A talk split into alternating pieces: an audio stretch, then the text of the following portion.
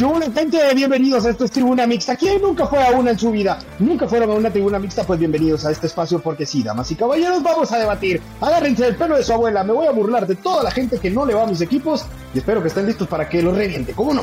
¿Tú eres crema? ¿Eres rojo? ¿Eres antigua? ¿Eres cobanero? ¿Qué eres? Acompáñanos. Acá estamos en Tribuna Mixta con Josué Figueroa, Alejandro Ramajo, en toda esta garra chapina de Nation Football.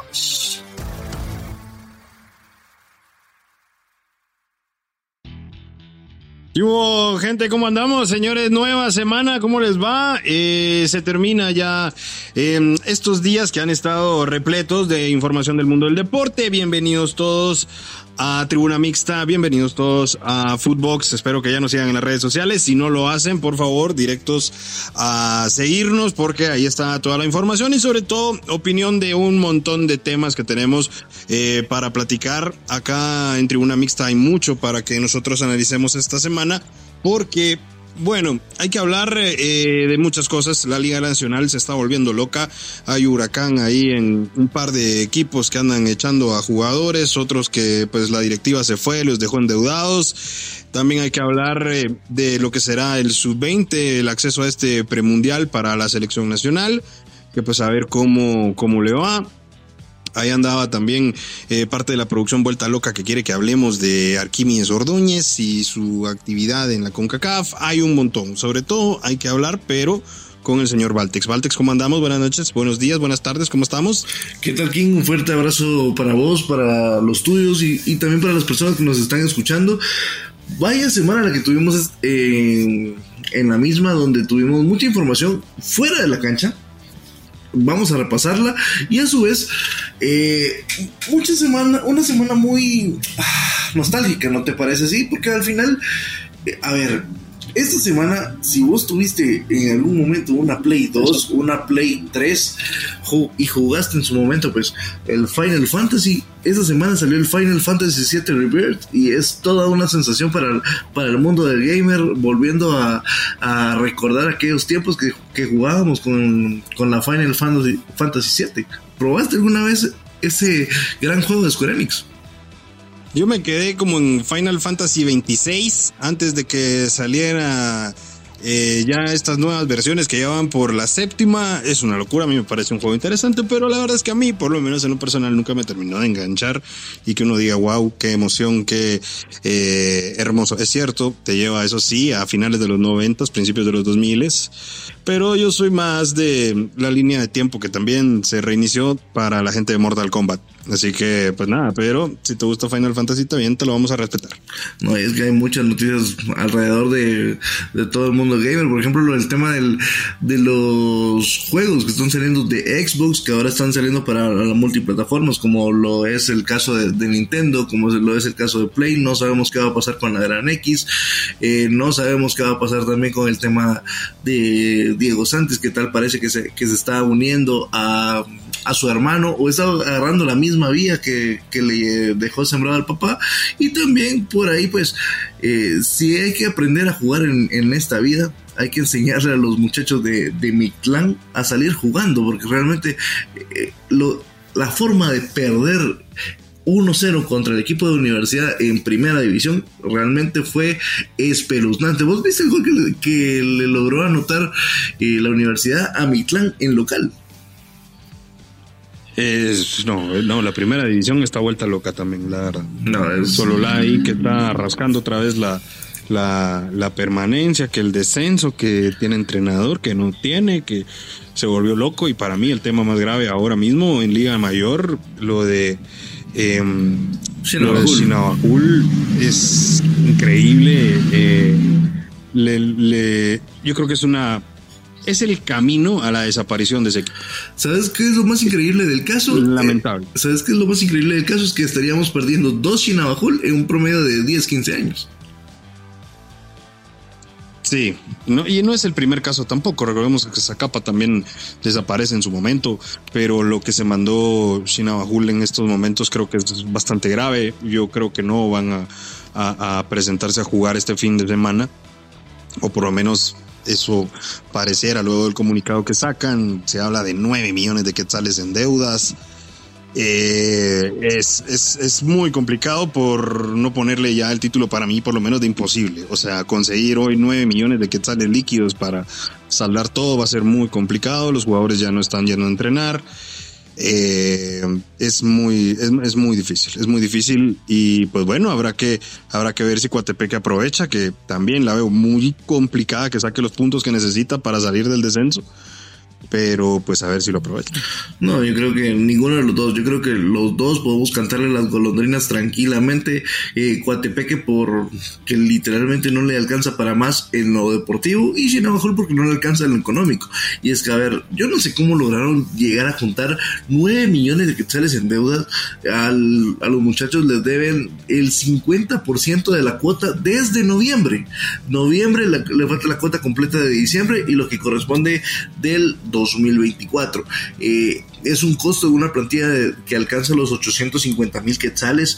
Entonces, eh, si a esto le sumas las deudas a temas de proveedores, temas de equipos, temas de eh, indumentaria y demás, es increíble la, el desorden administrativo que dejara que esta, que esta institución llegara al alcanzar los 9 millones de quetzales en deudas. Es, es realmente un espanto. Y todavía pues eh, sacaron una, un comunicado agradeciendo a la afición que ya eh, están realizando distintas actividades para buscar cómo alcanzar los fondos. ¿Viste que pusieron, ¿viste que pusieron una alcancía en, en en la entrada, eh, en la entrada de los cuchumatanes a manera de, ir alcanzando algo de dinero y justamente lograron 20 mil quetzales este fin de semana.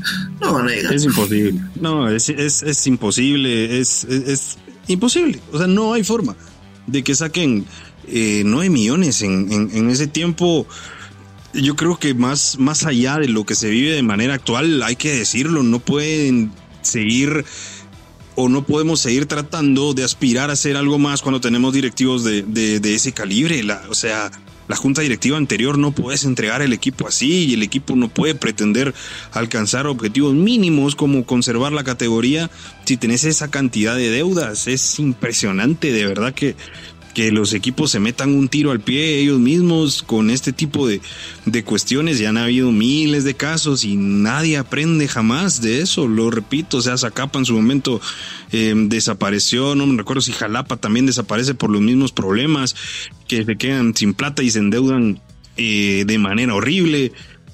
Cortás, creo yo también, pues algunos talentos que se tenían que buscaban plataformas para otros, para otras cosas. Es, es increíble que en el fútbol actual de verdad tengamos equipos en esta situación y yo repito, por eso mismo es que no avanzamos, y no por el hecho de que sea Shinabajul, sino por el hecho de eso, de que en una liga siendo tan pequeña, que nuestro ecosistema es tan corto, y no podemos mantener la sanidad económica de un equipo. Por eso no vamos a ir a ningún lado. Por eso es que no trascendemos ni a nivel internacional ni a nivel de selecciones. Y por eso es que nuestro fútbol es aburrido y la gente deja de verlo y por eso la gente ya no quiere ir. No vamos a ningún lado. Y estas cosas para mí solamente están enterrando más todavía el fútbol de Guatemala. Decime quién va a ir a, los Cuchumatanes el siguiente fin de semana a ver un partido de Ginabajul que probablemente jueguen con la sub-20, sub-23. Nadie. Solo Solitos alejamos a los aficionados. Solo el aficionado más fiel que, quiere morirse con, el mismo equipo, ¿no? Pero al final eh, pasan dos cosas. tal, vez, eh, tal vez ni termine el campeonato, Altex, y si, y si lo desafilian antes por las deudas. Es que todo, literalmente puede, todo puede pasar. Eh, pueden morirse, pueden morirse en piel, pueden morir, pueden literalmente ahogarse en el descenso, pueden simplemente decir, bueno, quebramos, ya no podemos eh, pagar, entonces eh, literalmente desafílenos. Entonces, ¿qué vamos a hacer?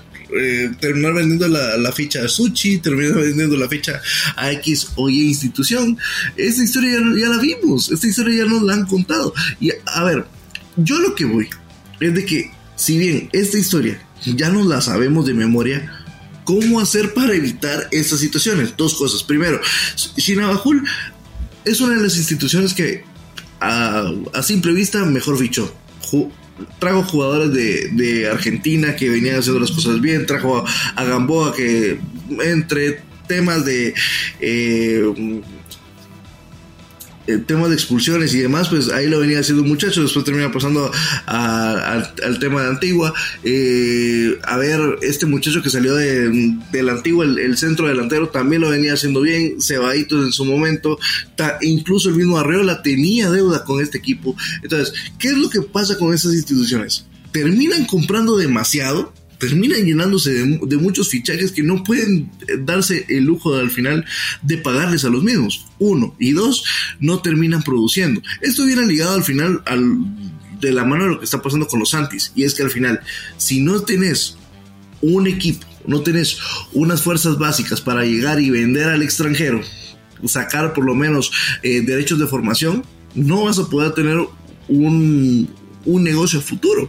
Yo no sé cómo los Santis están logrando generar esa situación, pero al final, eh, o de qué está sacando Antigua, pero Antigua y el tema del, de Shinabajul vienen ligados de la mano porque son dos eh, clavos en el ataúd del fútbol guatemalteco.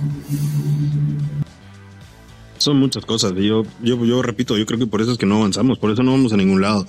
Y por eso es que ni siquiera logramos detener el retroceso, sino que seguimos. O sea, ni siquiera logramos decir, bueno, está bien, estamos estancados. No, seguimos y seguimos yendo para atrás y seguimos yendo para atrás. Y es un fútbol que cada vez es más, es más amateur. Es que de verdad pareciera que, que, que el fútbol acá es como para, es recreativo para ellos. No, no, no, no pareciera que un, un, club en realidad entiende un modelo de negocio internacional en el que tenés que vivir de los jóvenes porque lo tenés que vender al extranjero, porque tenés que mejorar las condiciones de tu estadio, porque tenés que ser alguien solvente con los salarios de tus jugadores. Hay miles de factores que hoy por hoy nadie entiende y a la gente tampoco les gusta escucharlo.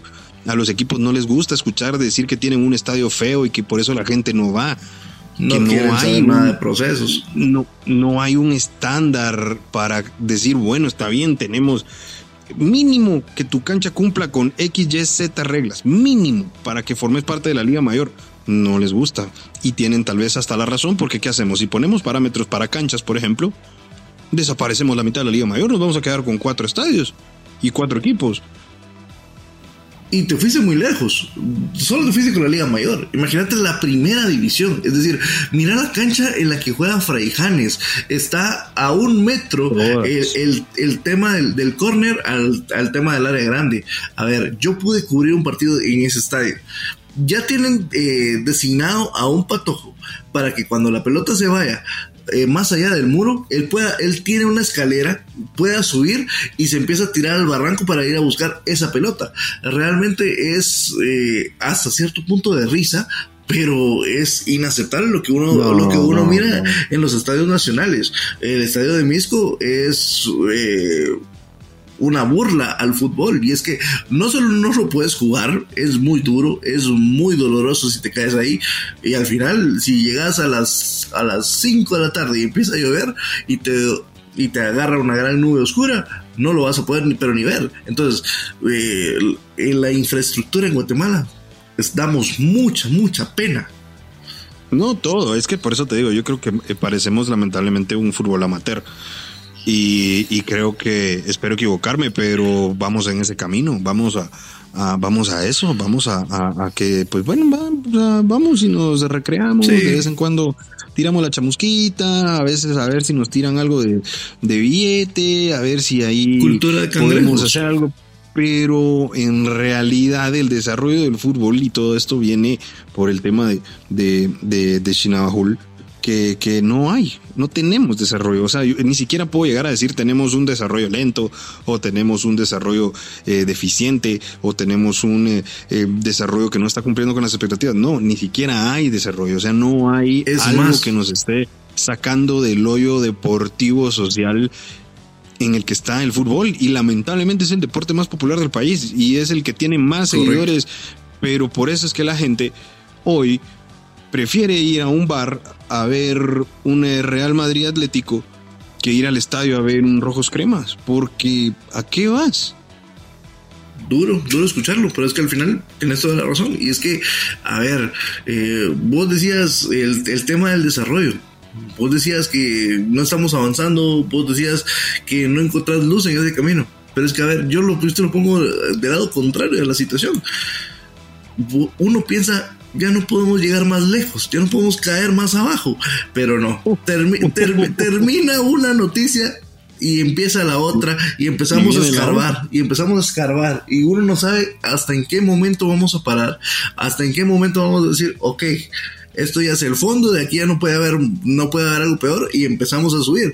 Realmente en Guatemala pasa una de cada cosa que uno dice. No, pasa, pasa todo, no. No, ahí, vas a ver, o sea, si esto te sorprende, créeme que muy probablemente te vuelva a sorprender el fútbol de Guatemala en algún momento. Lamentablemente, yo creo que lamentablemente estamos en ese, en, un fango muy complicado de, de, batallar y de salir de ahí. Y, nada, y, vivimos ahora mismo en un entorno muy complicado de cara a la fecha 7 que ya empezó, que ya perdió Misco, por cierto, el partido contra, contra Antigua, pero después el, el, rollo este en el que se mete a Chuapa, que echa al capitán, que después salen a acusarlo de que lo echan porque están amañando partidos. Después él sale a decir de que él no está amañando nada. Después sale Carlos Figueroa a querer meter la cuchara también. De ahí sale a Chuapa a amenazarlo de que lo va a demandar, de que ellos van a explicar todo de manera oficial. Y hoy tiran un comunicado desastroso en donde lo que hicieron fue desearle suerte en sus proyectos a Moreira. O sea, hasta para eso, hasta para echar un jugador, hay formas y y debería de haber un estándar de ética y tampoco lo tenemos, es increíble. No, eh, es lamentable y es que, a ver, lo del tema de Moreira que estabas tocando es unas declaraciones bastante, bastante fuertes que estaba haciendo una paquinita en, las redes sociales que justamente lo estaba acusando a él de mañana de partidos. Él viene y se defiende a toda la de la ley y ojalá tenga los argumentos suficientes para poner y, venir y demandar a este, a este tipo de, de pseudo periodistas que están difamando su nombre. Pero viene eh, a, Chuapa, Chuapa no, no dice, no, Moreira, tienes razón, disculpa por esta situación, pero te vas por, por X o Y motivo ya no nos gusta cómo estás jugando, no, no le sirve el nuevo técnico de Chopa. Ok, ya tenemos un porqué, pero es que, a ver, si Comunicaciones, que es uno de los equipos grandes del país, no tiene pero ni comunicado cuando un jugador X o Y se lesiona. Cuando se fue Santis, sin ir tan lejos. No, cuando, sin ir tan lejos, cuando se lesiona un jugador, no hay un pinche comunicado diciendo, mira, este jugador está lesionado de la nalga izquierda y es por eso que no puede jugar. Ok, ya entiende uno. Médico, claro. Es correcto. Entonces, ¿qué termina pasando? Hay unas grandes especulaciones por X y Y motivo, eh, te tiran los flechazos por todos lados y al final, ¿quién termina teniendo la culpa? la prensa. ¿Por qué? Porque estamos generando una, una gran confusión a la gente y no es así. Ellos mismos empiezan teniendo la, la culpa de tener todo el secretismo. Es que son muchas, son muchas deficiencias, eh, repito, pero me parece que, por ejemplo, en ese sentido, pues ya podemos hablar de, de una eh, deficiencia más a nivel de organigrama y a nivel de ejecución logística de cómo debe funcionar un club profesional, que pues digamos son cuestiones ya más internas de una empresa, por llamarlo eh, de alguna manera. Pero, pero, pero lo, el simple hecho de redactar un, comunicado en solo decir eh, es que eh, rescindimos el contrato em, por ambas partes y le deseamos eh, mucho éxito a Moreira. Le damos gracias por todo lo que le dio al equipo.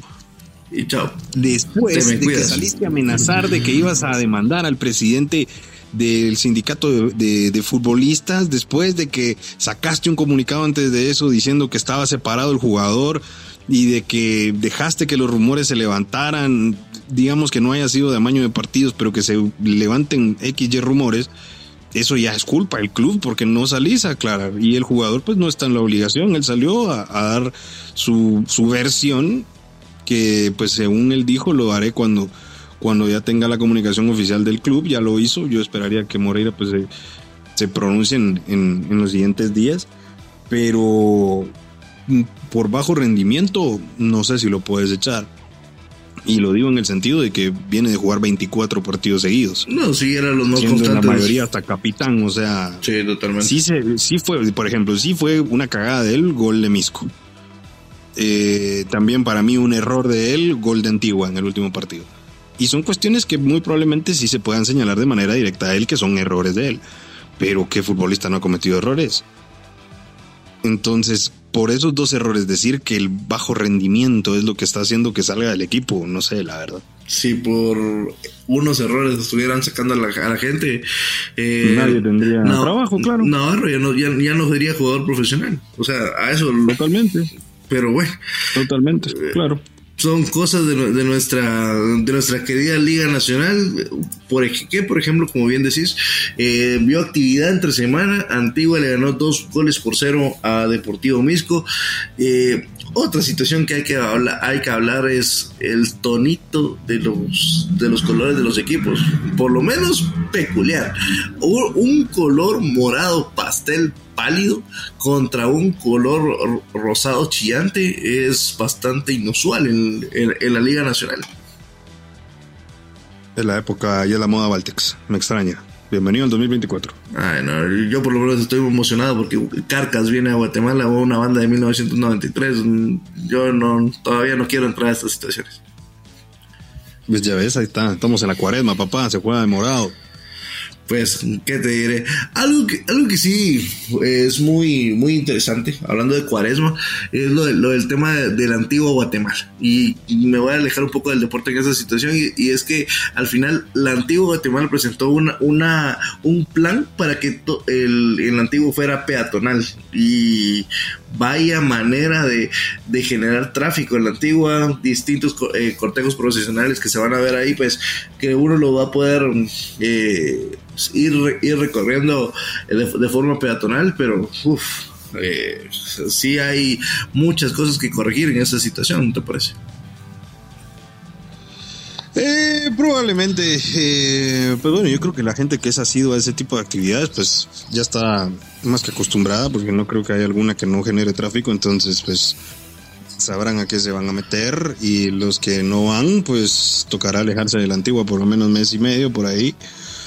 Y yo creo que también por eso es, digamos, inteligente, aunque sí le afecta a la decisión de Antigua de que ahora sus partidos de local se van a jugar eh, los miércoles. Porque, pues bueno, sí, seguramente la afluencia de gente va a ser mucho mayor los fines de semana, pero eh, va a complicar la llegada de equipos y bla, bla, bla. Entonces, por ahí viene la, la, la decisión de, de, Antigua, que creo, creo que es acertada y que, pues bueno, al final de cuentas, sobre todo en lo deportivo, que es lo más importante, gana. Pesarosi creo que respira. Y, y nada, vuelve en un gran nivel el Cheque Hernández, que le hacía mucha falta a este equipo. Y se acaba el, el buen momento de, de, Misco.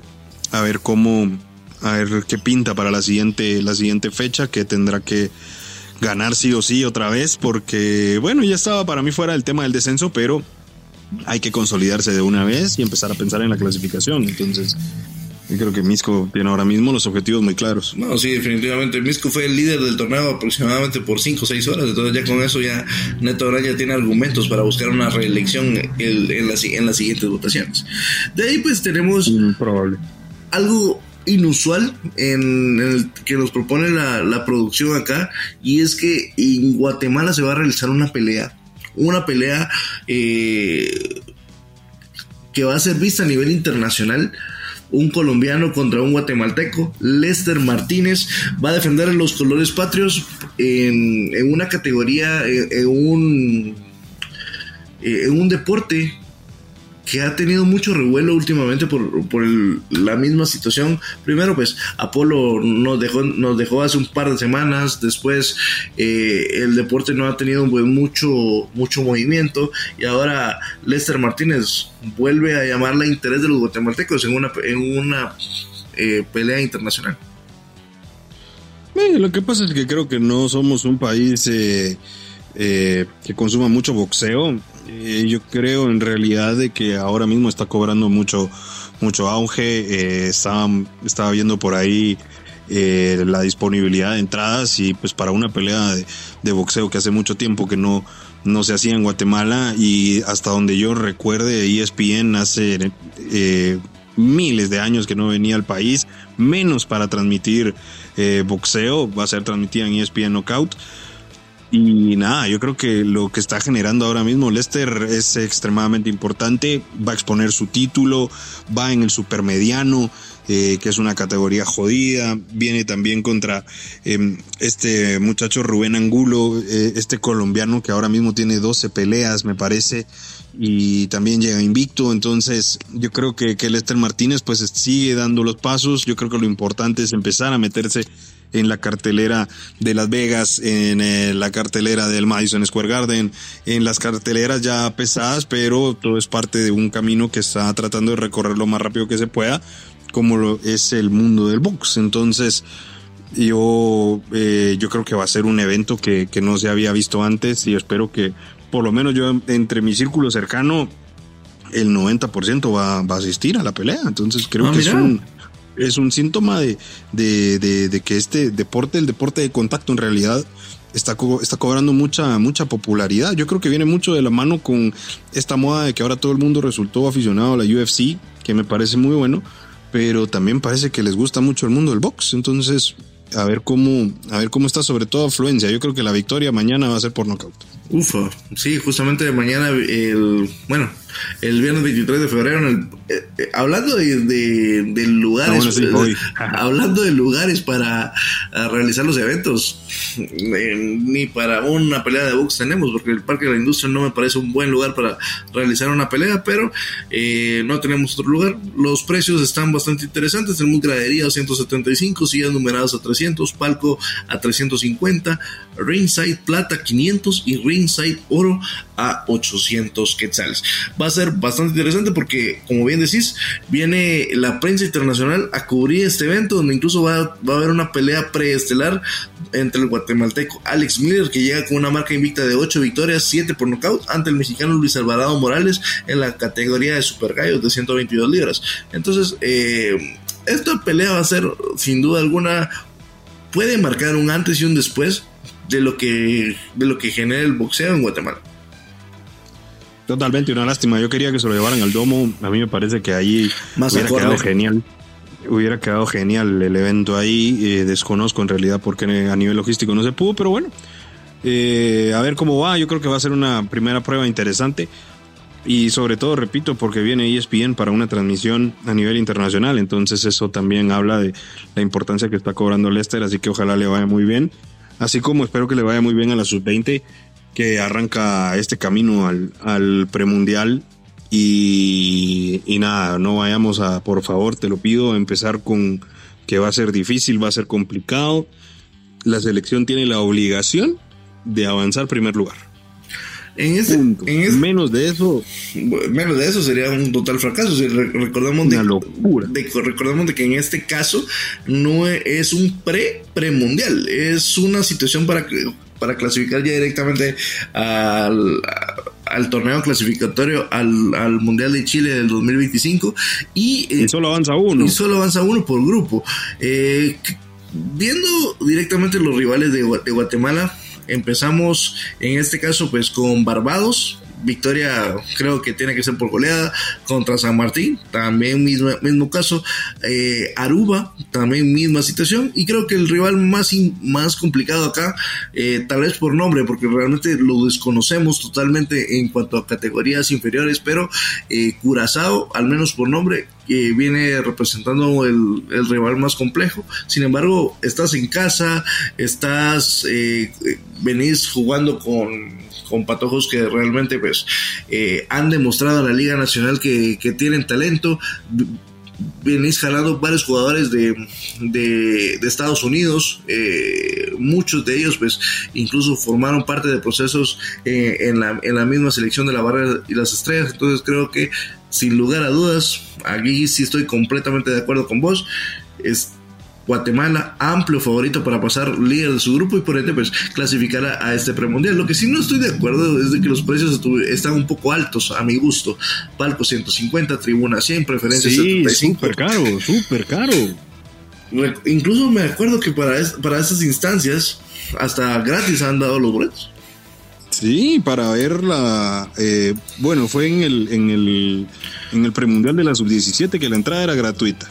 Para la fase de grupos, Y correcto. para la sub y para la sub-20 anterior recuerdo que fue fueron gratis los boletos en la fase de grupos y que ya en la eliminatoria directa ya te cobraban, pero era menos. Pero ahorita la federación se mandó, ¿qué, qué vamos a ir a ver o qué? O sea, ¿Qué hay a medio tiempo? ¿Que sea el Rihanna otra vez? Osher, ¿qué, ¿por qué tan caro? O sea. Pero ni pagó la, pero ni pagó la chupa, porque realmente estos, eh, estos partidos contra las islas que realmente no, no conoces ni los, ni, los jugadores, es más, no conoces ni la ubicación geográfica de estas islas, pero no llaman la atención para, para irlos a ver y menos con estos precios. Y volvemos a lo mismo, Altex. Son cosas que parecen ridículas o que parecen diminutas para algunos, pero para mí es un factor que también aleja a la gente. Aleja a la gente del estadio. Mucha gente probablemente tiene ganas de hacer algo diferente el fin de semana, pero le pones estos precios. A mí me parece. Es que se les fue la mano. Está bien que quieras cobrar, ok, obviamente, pues, pero, pero no sé, pero poner estos precios. a mí se me hizo se me hizo excesivo, la verdad. Imagínate, ¿cómo le vamos a llamar a este, capítulo de hoy? ¿Te parece eh, problemas administrativos eh, a pequeña, mediana y gran escala? Porque mira, pequeña escala. Me quiero morir, así le ponemos, me quiero matar. es que, imagínate, pequeña escala, cada equipo tiene sus respectivos problemas. La, la Federación Nacional tiene problemas administrativos con, con, no saber cuál es tu mercado actualmente. Y de ahí, pues con CAF, que recordemos lo que hizo con, con la selección femenina, que les, les, ofreció un estadio bonito para ir a jugar contra El Salvador y les terminan, las terminan relegando a un estadio eh, prácticamente como si fuera Campo Marte. Pues que te diré, pero ahí está el resultado también. O sea, pidieron el mejor estadio, el más grande, y regresaron goleadas. Entonces, tampoco es como que un factor que haya influido en el partido, hablando específicamente del tema de, la selección femenina, pero bueno, ahora mismo estamos en una fase crítica para el fútbol de Guatemala. Ya quedó, quedó fuera la, femenina de la Copa Oro. Eh, a ver cómo le va a estos muchachos en el premundial. Ya se viene también actividad para la selección nacional ya a mediados de año. O sea, estamos en un año jodido, jodido para todos.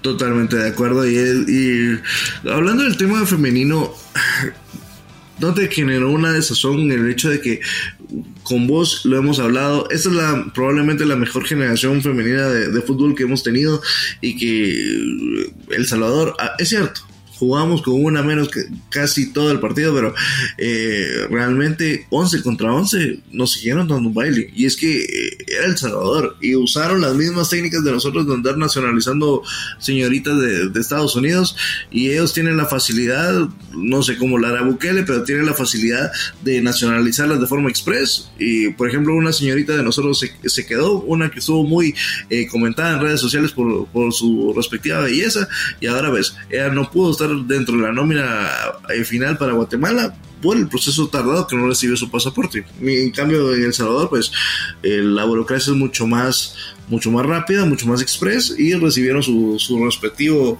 eh, DPI, no sé cómo será en El Salvador, para poder eh, representar al, al equipo Cuscatleco.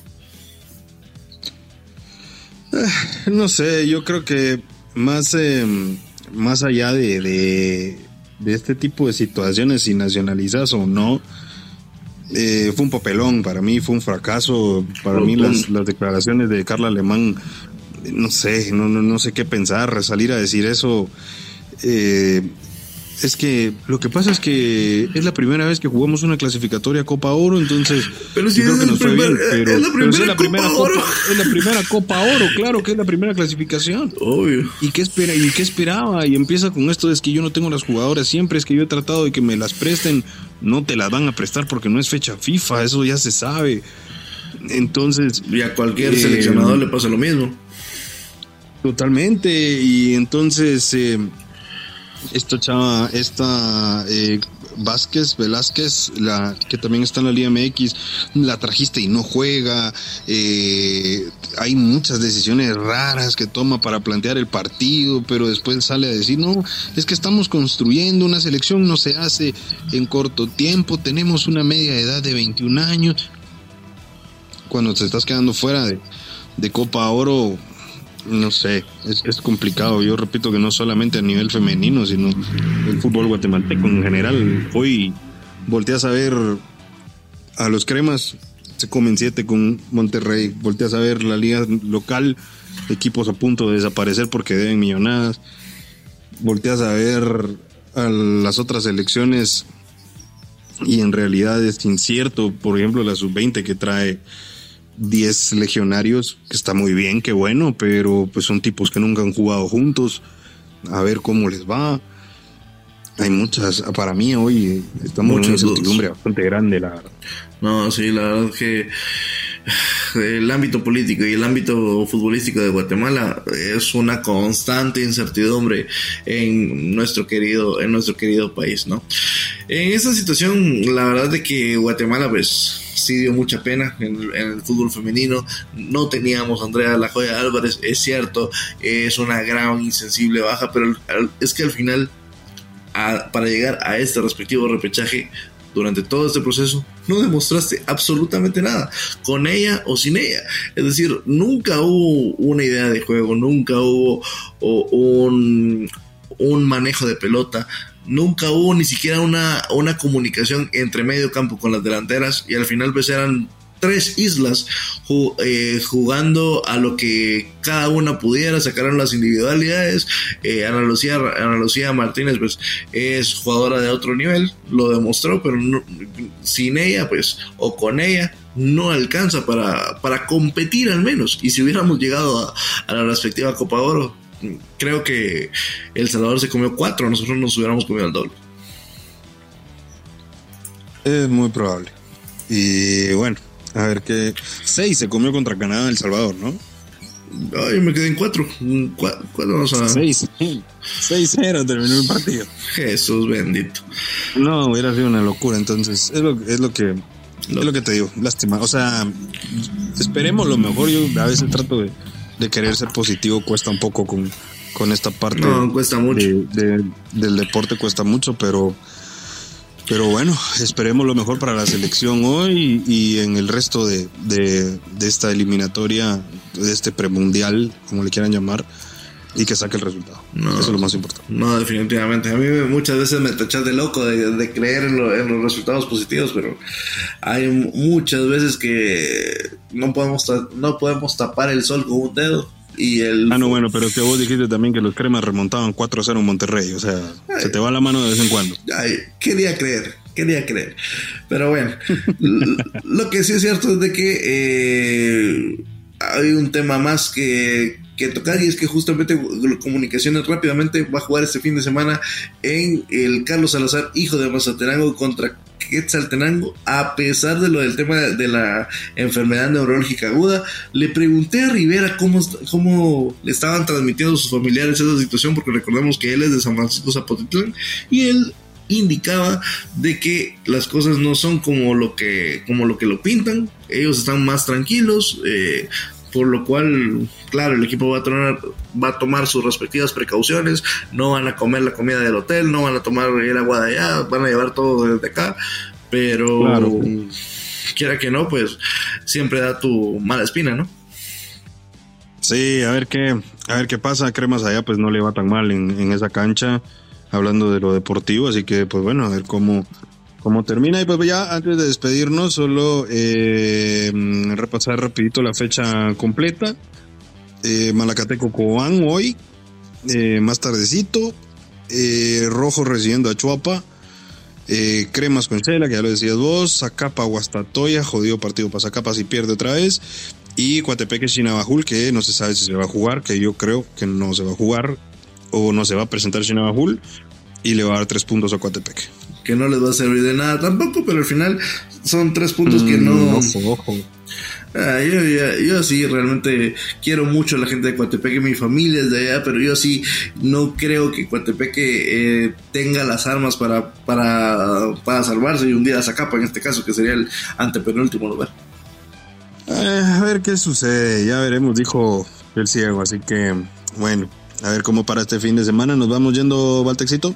Está bien, mi amigo, un fuerte abrazo con la alegría de siempre, eh, mis estimados, y recuerden la, la, situación en Guatemala pues sigue un poco complicada, el tema del volcán, mucho cuidado con esta situación, vamos a estar pues pendientes al tema, si ustedes pueden apoyar en, en el Parque de la Antigua, lo pueden, lo pueden hacer, por favor háganlo, y nosotros pues eh, desde acá tratando de llevarles la mejor vibra posible, porque para eso estamos, porque ya al final el fútbol es lo oscuro, nosotros le damos un poco de risa.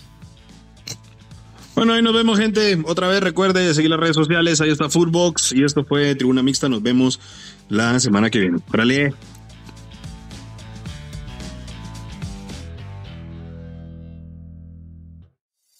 Mi gente linda, mi gente hermosa de mi Guatemala, un fuerte abrazo de gol para cada uno de ustedes. Gracias por la sintonía en este nuevo episodio de Tribuna Mixta en Footbox. Así es, banda, gracias por habernos escuchado. Nos vamos a volver a encontrar acá el próximo viernes. Espero que no diga tantas barbaridades este señor y espero que ustedes también estén pilas en todas las plataformas digitales para un nuevo episodio. Así que, hay los vidrios, esto fue Tribuna Mixta, ¿cómo no?